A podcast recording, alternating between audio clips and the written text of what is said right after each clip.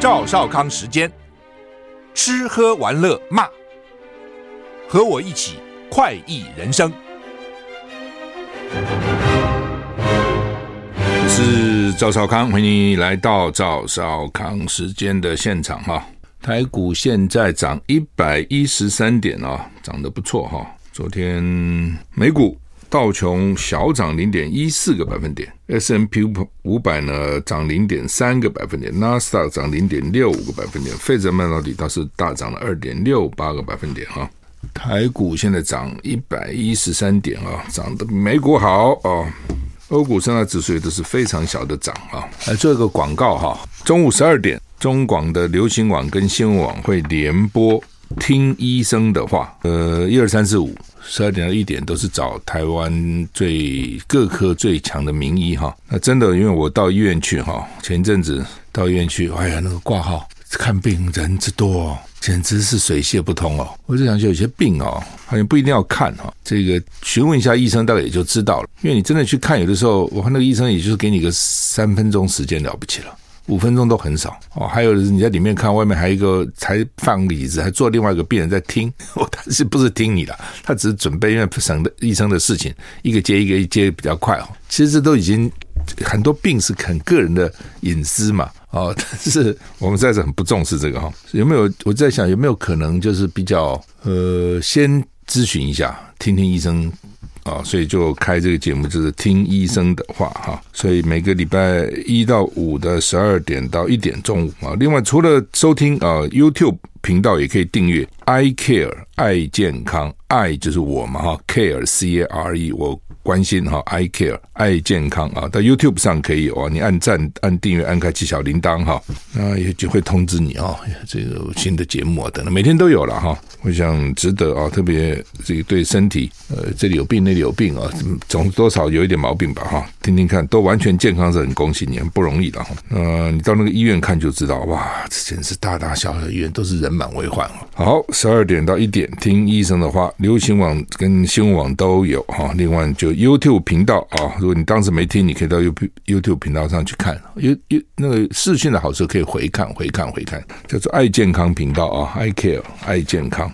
台股现在上涨一百一十七点啊，今天跟明天都很热啊，中午都是我看都三十度、三十多度哈。那第三波跟第四波的梅雨锋面也接力来哈，所以希望下到中南部了哈。气象局表示，今天五月十六号清晨仍旧有。一些残留的水汽啊，那白天水汽明显减少，各地气温回升，预估西半部二九到三十二度啊，南部近山区会更高，东部高温二七二十八，各地。早晚的低温是二十到二十三度啊，日夜温差大哈。吴德荣在他的专栏说，梅雨季第三波封面是移动性的，结构不算强。礼拜四靠近台湾，大气不稳啊。礼拜五有封面，所以各地降雨几率提高。礼拜六、礼拜天封面走了，天气稍好啊。那下礼拜一梅雨季第四波又来了啊，甚至一一波未平，一波又起哈。天气风险公司说，礼拜二到礼拜三啊晴朗。回升啊、那礼拜四锋面南下，高温比礼拜二、礼拜三更闷热哦，甚至东南部有焚风沙发生的几率哈、然后呢，礼拜四晚到礼拜五有明显的雨势，大概就是这样子哈、环保署空气品质预报，今天环境风场偏东风，西半部就在背风的一方，清晨及夜间扩散条件比较不好，午后受光化学作用影响，臭氧浓度上升，所以今天中部云嘉南高屏。马祖、金门是橘色提醒，就是不好啊。中部、云嘉南、高屏，那不就是中部应该就一路下去了嘛？马祖、金门都不好哈，都不好。只要你背风就不好了哈。台股现在上涨一百二十三点，巴菲特出清台积电，一股不剩，这实在是不好。对台积电来讲啊，这个巴菲特啊，他这个全世界啊赚钱，大概赚钱的都是靠这个有个事业了啊。你比如说。比如说搞个微软啊，哦，弄个 Amazon 啊，是有事业哦，或是搞个什么金控啊，开个银行啊，哦，开个百货公司啊，哦，像沃尔玛这样，通常就靠这个有钱。像巴菲特这样哦，只靠投资，自己本身并不经营事业，知道？你知道，通常有两种，一种是投资事业哦，我就搞财务的，我看准哪个事业不错，我去投资它也可以赚钱，对不对？分人家的，人家经营你去赚嘛。另外一种自己下去经营事业哦，那巴菲特基本上自己不经营事业，虽然他们现在投资很多，也已经都能够控掌控了啊，就是说可以可以掌控这个事业，但是基本上他们是投资的。那巴菲特去年第四季大卖，他第三季买了，第四季大卖台积电，第四季卖了六十八十六趴啊，他只持有一季，今年第一季出清剩下的股份，台积电部位降到零。哦，巴菲特这个月稍早在扑克夏年会上被追问为什么把台积电都卖了，他说台积电是一件很好的公司，但是呢，当时台海正在发生的事，所以做了评估之后决定脱手。相对比起台海的地缘政治风险，巴菲特认为将资金配置在日本会是更好的选择。十三 F 文件公布公司投资配置，今天。五月十六号早上最新发布的文件显示，巴菲特旗下波克夏持股部位台积电归零哦，就是他公司已经有财报了要发表了哈，零统统卖光了哈。就是你看嘛，这个台积电被讲成这么好，全世界这么好，高阶的这些晶片啊等等，主要都是出自台积电八成九成，它的毛利也不错，其实都好，人才也很好，都好。那为什么我不要？持有你的股票呢，应该很好。那我怕你打仗嘛，其实就是这样嘛。所以地缘政治的风险就是你台湾的位置嘛。你台湾如果今天搬不是在这个靠近大陆这么近，你台湾突然跑到了夏威夷旁边，那我就不怕了。那你这么近呢，打起来怎么办呢？哦，而且每天都说会打嘛，对不对？要不然就把它给炸了，要不然呢就是会打。那我钱，我们常常讲，他们说人有两只脚，钱有四只脚。我开始不懂什么钱怎么会有脚，就是说钱跑得比人快了。哦，你人还没那么敏感，钱比人更敏感，钱会往赚钱的地方跑，钱会往风险比较低的低的地方跑啊。但是我们也知道，no risk no return，没有风险就没有报酬，所以他也许会往高风险跑，那那个一定是回报率惊人，回报率让我值得去冒这个险，我才会去。假如说回报率还可以，但是风险很高，我就不值得去冒这个险，那我干嘛去呢？其实就这么简单，做生意其实就是这样。那民进党执政七年。把台湾搞得这种兵凶战危，他常常讲，不是我们挑衅老共，是老共挑衅我们。对，你看到老共飞机来传来是，那美国一直讲说老共改变现状，但是因为他有个对照组啊，马英九执政八年的时候，台湾有这样子吗？没有嘛，对不对啊？马英九都是出卖主权，马英九都是这个磕头打工作揖跟老共磕头，也没有这样子啊。就是说，你非要把两岸搞得这么紧张。非要把兵延长，从四个月延长到一年，呃？非要台湾现在国际组织也都进不去，那你说都是你的功劳？你怎么讲呢？怎么说这是你厉害呢？怎么讲都是人家挑衅呢？当然，人家有人家的挑衅也有了，这你不能说没有，都有了。一个一个巴掌拍不响，但是就是对照嘛。那为什么马英九时候可以呢？那马英九到底牺牲了什么主权呢？出卖了什么台湾利益呢？那你你到底希望把台湾搞得每天这样兵凶战危、很紧张、随时打仗，资本家都跑了？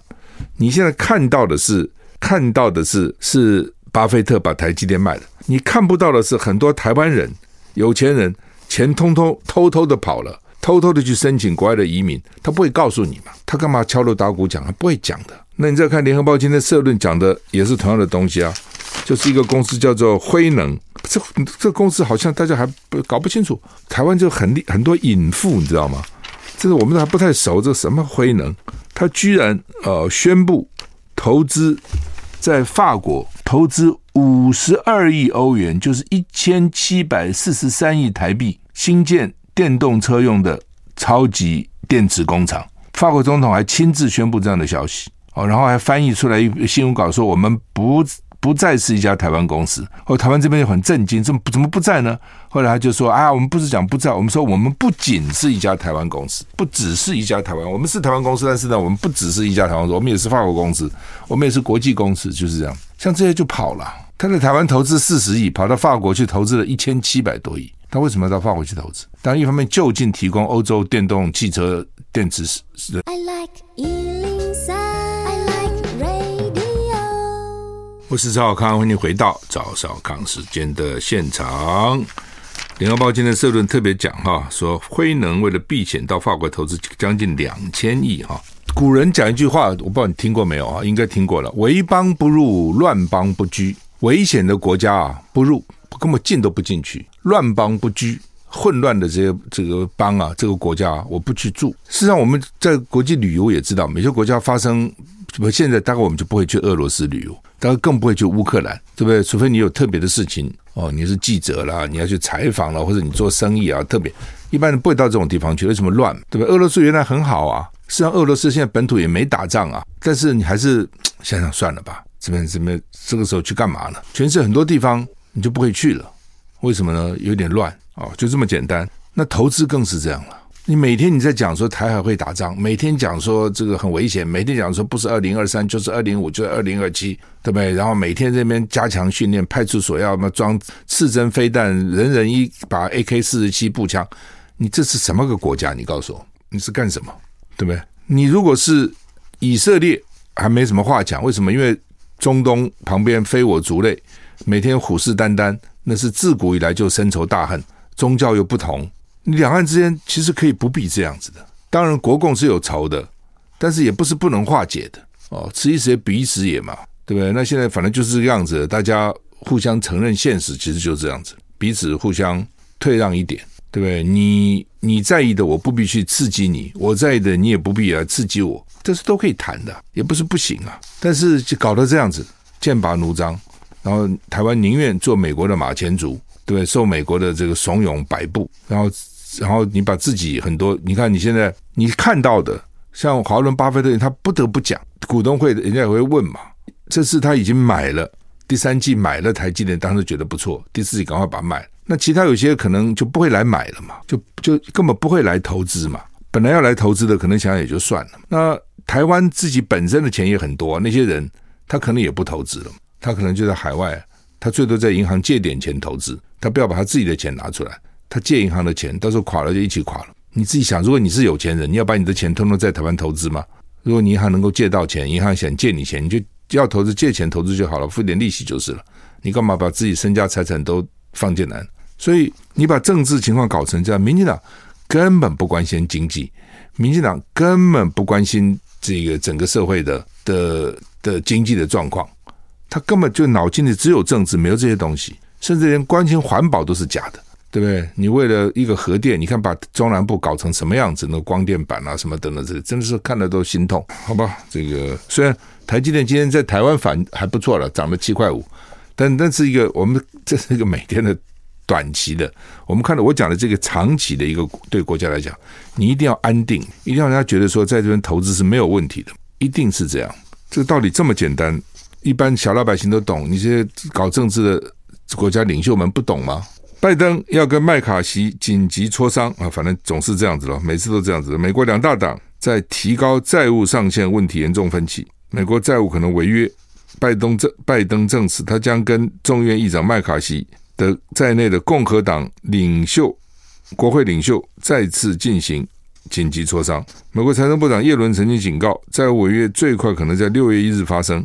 国会预算处日前预估违约恐怕会落在六月十五日。美国总统拜登五月九号曾经跟共和民主两党的重量级议员会面，当时并没有打破债务上限的僵局啊，还是僵局。如今为了避免美国债务发生违约，拜登证实明天将会跟麦卡锡议长在内的共和党籍国会与领袖再度紧急磋商。麦卡锡对媒体表示。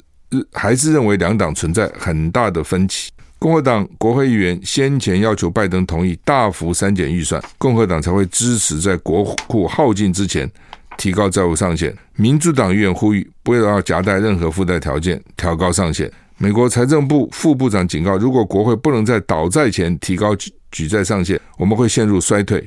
如果债务违约，将对经济带来大量失业等灾难性的后果。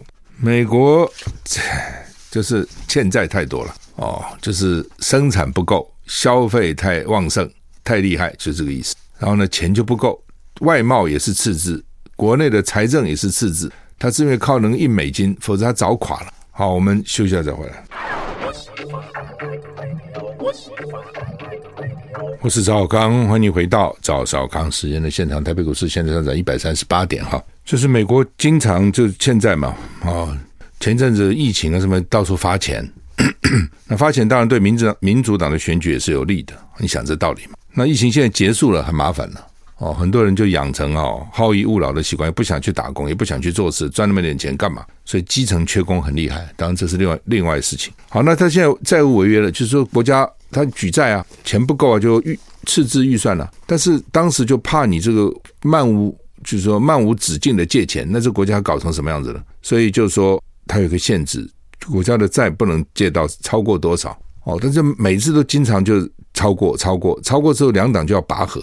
哦，一党就是你要给我增加，我要发钱呐，啊，一一派就说不行啊，你太浪费啦，哦，然后呢说僵持在那里，有曾经僵持到钱真的没有了，然后呢这个薪水发不出来，所以他就先从国家公园、什么国家图书馆这些公家的地方、博物馆先给他关门，也发不出钱来了，大家记忆犹新嘛，以前还发生过，那现在又来了，哦，又来了，如果你这两党都是你一个一个党也还好，我就国会就你过了。那现在共和党他就不肯。那共和党的讲法就是说呢，你太浪费了，所以呢，你要削减政府的预算，你不能这样花。我们不是开一张公牌支票给你，你这样花，民主党就不肯，就说你们凭什么叫我们削减预算？你就应该无条件让我们再借债啊，增加负债。现在就闹这个东西，到最后呢，反正就是对民主党来讲，他就会跟老百姓讲说，我这个钱都是要给你们的。要发给你们用的，共和党就这样背给我们。那对共和党他就讲说，这个民主党浪费浪费，不知这个节俭，国家已经这个债务欠成这样子了，他这边五花六花搞他的大政府、哦，反正彼此都有一套。那看他们会商的怎样吧，最后总是要过的了，这不可能不过嘛，因为你真的不过，老百姓还会骂你的。如果你共和党一再背锅，哦，不准不准这个再再提高上限，政府没钱了。老百姓不管那么多，他就觉得我不方便，我就骂你。什么公共运输啦，哦，国家公园不能去啦，图书馆也不能去，他就会骂你。媒体会做很大，而且国家的再信也不行了，哦，这个利率也提高了，等都是问题了哈。拜登说他要亲自到 G7 峰会，拜登思考再三，还是决定出席五月十八到二十一在日本广岛举行的七大工业国 G7 领袖高峰会，而且将在十八号当天到的那天。跟日本首相岸田文雄会谈，美日领导人可能会在 G7 广岛广岛峰会开幕前商讨如何应对中国及攻打乌克兰的俄罗斯。因为美国正面临债务违约问题，先前不少人猜测拜登可能会因为要解决债务违约问题缺席 G7 广岛高峰会，但拜拜登显然判断美债问题的解决谈判乐观。所以还是决定要出席广岛 G7 高峰会。如果拜登顺利出席 G7 高峰会，这将是他从二零二一年上任美国总统以后第二次到日本访问，因为这是在日本广岛召开。乌军反击说，俄国没有能力大规模进攻。泽伦斯基喊话西方军援战机，我们现在要反攻了，要反攻了啊！战机不够哈。乌克兰表示，俄罗斯已经不再有能力进行大规模进进攻的行动。乌军宣宣布能占领巴赫姆特附近十多个俄罗斯据点。在此同时，乌克兰总统泽伦斯基称赞这几天他会见欧盟盟友做出的新军援承诺，但也继续敦促获得现代的战机。CNN 引述乌克兰说法说，巴赫姆特周遭发生激烈战斗，但俄罗斯在多处发动进攻并不成功。乌克兰总统泽伦斯基说，乌克兰正准备非常重要的反攻步骤，哦，需要更多时间，但不会太多。乌军说，前线发生大量炮击，但情况没有变化。乌克兰国防情报局说，俄军不再有能力进行大规模的进攻，主要是处于防御状态啊。莫斯科目前的飞弹攻击速度能够维持。那俄兰俄乌克兰官员说，知道白俄罗斯领导人卢卡申科健康有问题。哦，卢卡申科有一段时间没有露面哈。另外，美国五角大厦国防部表示，三十辆坦克已经到了德国，乌军将进行训练，培训计划需要几个月。这些坦克预计在秋天被送到乌克兰。那些军事装备都要训练啊，不是说说上战场就能打啊。英国加入登陆乌克兰战损。英国首相府预告，首相苏纳克明天将在欧洲理事会峰会宣布英国加入在海牙设计的国际组织。参与登陆俄罗斯侵略侵略乌克兰战争对乌克兰造成的损害，以利全面对俄国求偿。除了军事援助，英国在协助乌克兰透过司法管道向俄罗斯就责跟求偿扮演领导角色，提供位于海牙国际刑事法庭的好几百万英镑的资金。还有大批专家协助国际刑事法院跟乌克兰调查俄罗斯在乌克兰境内犯下的罪行。今年二月，荷兰政府正式同意乌克兰在海牙建立国际组织——乌克兰因俄罗斯侵略行为受的损害登录。登录将涵盖乌克兰一般公民、企业跟国家受的损害。哦，所以他们家要求偿了，就先来登记了，大概这个意思啊、哦。那英国呢，这方面处理还出钱啊、土耳其大选决战第二轮，埃尔段还是胜选大热门。大选揭晓，土耳其总统埃尔段跟对对手呢，得票率都没过半。二十八号进行第二轮。埃尔段的铁票稳固，反对派恐怕很难延伸气势，所以埃尔段还是大热门。所以这种选举制度，常会是决定选举的结果哈。第一轮埃尔段四十九点五一票领先，对手四十四点八八，但是都没超过五十趴。再来二十八号第二次，埃尔段还是大热门哈。我是赵少康，欢迎回到赵少康时的现场。台北股市现在涨一百四十四点哈。好，土耳其要进行第二轮了，二十八号哈。反对派现在呼吁不要陷入绝望，要参加投票。另一个右翼总统候选人得票五点一七趴，所以呢，现在看起来第一名、第二名的都会试图讨好这个欧根，希望你的五五趴过来。但是埃尔段比较吃香，因为那是右派哦，所以呢，这个第三名的选票呢，因为他是右派。似乎不太可能转向中左翼领导的反对派。这个埃尔段在土耳其执政二十多年了，先担任总理，然后是总统。二零一六年政变失败后，他进一步扩张权力。反对派推出基里达欧鲁，把这次大选视为把埃尔段赶下台最佳的机会。但是最初的胜选信心转为失望。国际监督组织说选举有瑕疵，埃尔段跟执政党享有不正当的优势，经常都这样讲哈。而且还绝了哈，那个地震不是死很多人吗？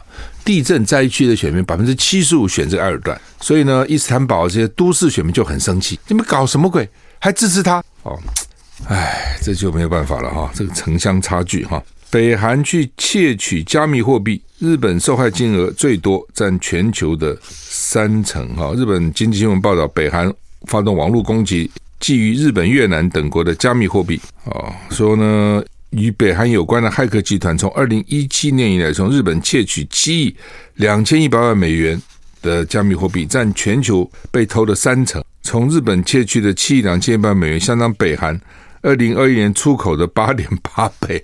北韩根本没出口什么东西，你就知道这些国家其实没有什么国际贸易哈，他自己都不够了，还出口什么呢？所以共产国家哈，真正的实施所谓社会主义的共产国家。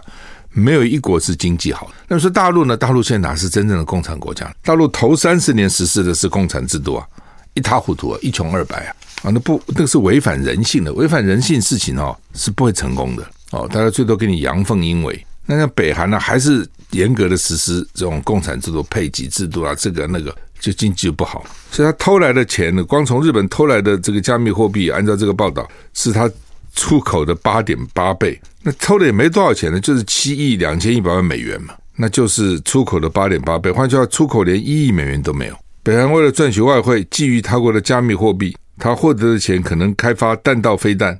他的网络攻击主要有骇客攻击 （hacking）、勒索软体啊，叫做 ransomware 两种。二零一七年年以来到二零二零年底，他一共这从人家那边偷了二十三亿美元，日本就是八亿多。越南有五亿四千万，美国四亿九千七百万，香港两亿八千一百万。报道说，北韩为什么偷人家的钱？因为呢，遭受国际制裁，很难赚取外汇。它的主要出口是煤炭，它的交易被禁止了。所以呢，骇客攻击就是国家战略。就你不让我正正当当外销赚钱，我就这样给你偷，或你偷来。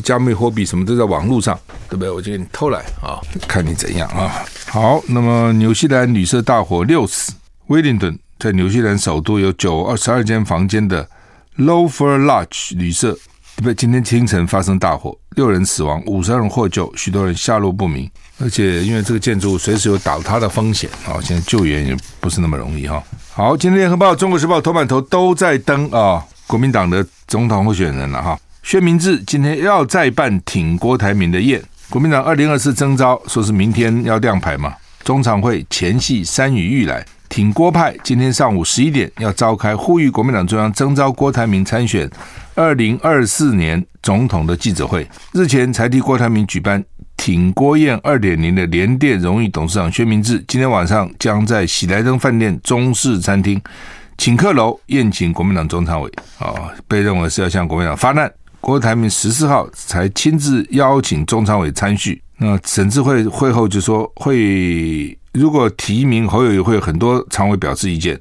但是呢，到底会怎么样？现在不知道哦。现在就是越用力啊，这些支持越用力，到时候就越难收尾了哦，就都这么简单哈。就到时候怎么弄？呃，联合报头版头说亮牌之前，朱立伦昨天晚上夜会郭台铭跟侯友宜，国民党高层说征召侯友宜没有悬念。挺郭派的人说呢，公布前都有希望。嗯，党高层说，根据目前所有的民调数据，还有他们调查县市长、立委的结果，都是侯友谊胜出啊，所以大概就是侯友谊了。这样讲。昨天朱立伦晚上六点先跟郭台铭见面，七点再跟侯友谊见面。当事人现在都三缄其口，都不讲到底讲了些什么啊？说八成的县市长。要支持侯友谊，国民党了哈，他有十四个执政的县市长，然后呢，这个九成的立委也主张征召侯友谊，所以虽然挺郭挺郭派哦，这个挺郭派大概立委就是陈玉珍最积极了哦，然后中常委大概就是沈智慧最积极了，那声音声势是闹得蛮大的，但实际上多少人？因为很多时候就你找，我都好都好。不愿意得罪人，这些政治人物对不对？干嘛得罪呢？而且你将来可能当总统啊，我得罪你干嘛？所以你招我就去，你要吃饭我就吃。你说要不要支持我？好好支持，但实际上不见得。休息一下再回来。我是赵少康，欢迎回到赵少康新闻的现现场。台北股市现在上涨一百五十二点。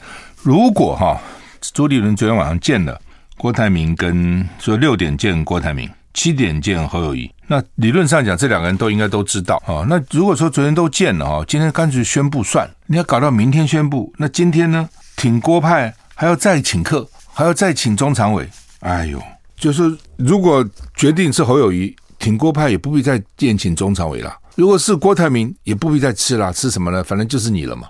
所以这很奇怪了哈，就是说如果。贾静说：“朱立伦昨天把他们找来了，说给你们看啊，我们这个立委百分之九九成、百分之九十都是挺侯友谊的，县市长呢八成都是挺侯友谊的，那就是这样了。民调呢，侯友谊好像也领先一些，那就是这样了。那没办法了，那郭台铭就是抱歉了。好，谢谢你这个月的冲刺啊，好，表现很好了。可是可能这个还是还是形势比人强嘛，好，等等。那呃，那这还干嘛还？”今天留留空着呢，还让挺郭派去活动了，要不然就昨天朱立伦见侯友谊跟见郭台铭是假的，没这个事情。如果有见，那昨天一定已经摊牌了嘛，一定告诉他们说情况是怎样，一定是这样。哦，总不会说好吧，目前是这样，你们再去冲一天哦，我想应该不必了啊。所以，而且呢，挺郭派还把国民党中央党中央前面的人行道及第一线的道路的路权都。借好了，他们这次倒蛮有规划的，路权都借好了。然后呢，说国民党前面的路权是韩友会借走的。好，明天八德路旁大楼空地是郭台铭申请使用权，是这样吗？他们认为一定是他们喽，要不然你借了。国民党前面路权干嘛呢？去办造势嘛？那如果不是你，那你要怎么办呢？你去干嘛？你去支持侯友宜？我觉得这好像也当然很好了。哦。从侯友宜的角度，你觉得很好，你们支持我，但是好像也不太近人情嘛。哦，原来支持郭台铭群众，现在国民党征召了侯友宜，立刻就开大会支支持侯友宜，我觉得这种可能性不大了，哦，不大。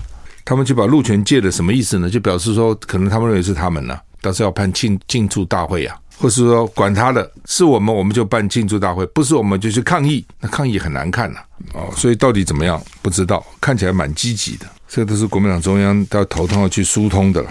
那另外，这个郭台铭还是很有信心呐。哦，他昨天去看苗栗县长钟东锦，他还说，郭台铭还说明天国民党会公布征召人选，他有百分之九十九点九九九九的信心，会承诺给大家不一样的台湾。郭台铭跟侯友宜是各有长优缺点呐。那，郭台铭的优点就是企业家嘛，拼经济。那当时买 BNT 疫苗，显示他爱台湾，不是假的。关键时刻呢，买疫苗给台湾啊，而且他有能力去谈判，把疫苗弄来。那最近造势也显示他的冲劲还不小，这很辛苦的，一个地方一个地方去造势。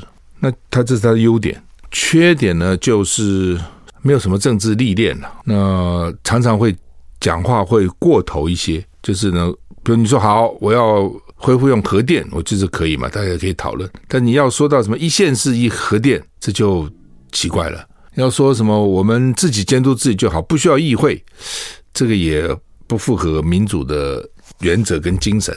啊，反正就是说，他有些，不过当然声量就很高啊。从声量高是好的啊，但是从要跟你实质上讨论你那个政策，那就中间就有问题。可能个性也就是这样子，敢冲能拼，但中间呢，可能经常就会出现问题。你做生意也许还可以啊，搞政治哈，这样会有他的问题。那另外就是他没有选过举嘛，所以没有真的被检验过了。你选举的时候，你的过去任何事情，大大小小的祖宗八代事，都给他拿来这个加油添醋，那么扩大十倍百倍哈。那另外呢，这个侯友谊的优点就是他比较接地气，本省人。你不要看选举，这个还是重要的。嘉义人，你很难讲他卖台。哦，你就很难给他戴这个帽子，因为民进党最喜欢选举给他戴这个帽子。那戴这个帽子，到最后也可能会发生一些关键的影响。那另外呢，他的长处就是长处也是短处了，每个人都是这样。就他这么多年来跟国民党若即若离，哦，所以深蓝不满意他，觉得啊你不够意思。但是换说换句呢，话说呢，选举的时候也许是有利的，就只要深蓝觉得只要把民进党干掉就可以了，蓝军愿意支持侯友谊啊，侯友谊这种形象，过去的作风。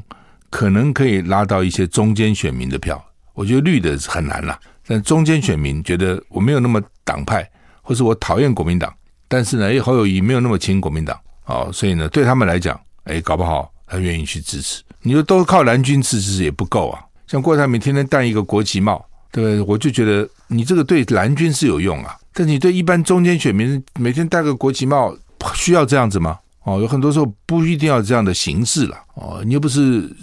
选黄复兴的代表，对不对？你又不是选国民党党员的代表，你现在选总统是要选全民，他做民调是全民民调啊。所以呢，郭台铭的优点看起来就是侯友的缺点，郭台铭的缺点是侯友的优势。我们不要说优点、缺点，优势、劣势好了，这样比较公平了。越选举的优势、劣势，所以侯友的优势可能就是他的劣势啊。他的劣势就是蓝军可能觉得你不够意思，跟我们不够亲，但是呢，这个可能也是他大选总统的优势。哦，也就你从这次台北新北市长选举看出来，蓝军还是支持他，还投他。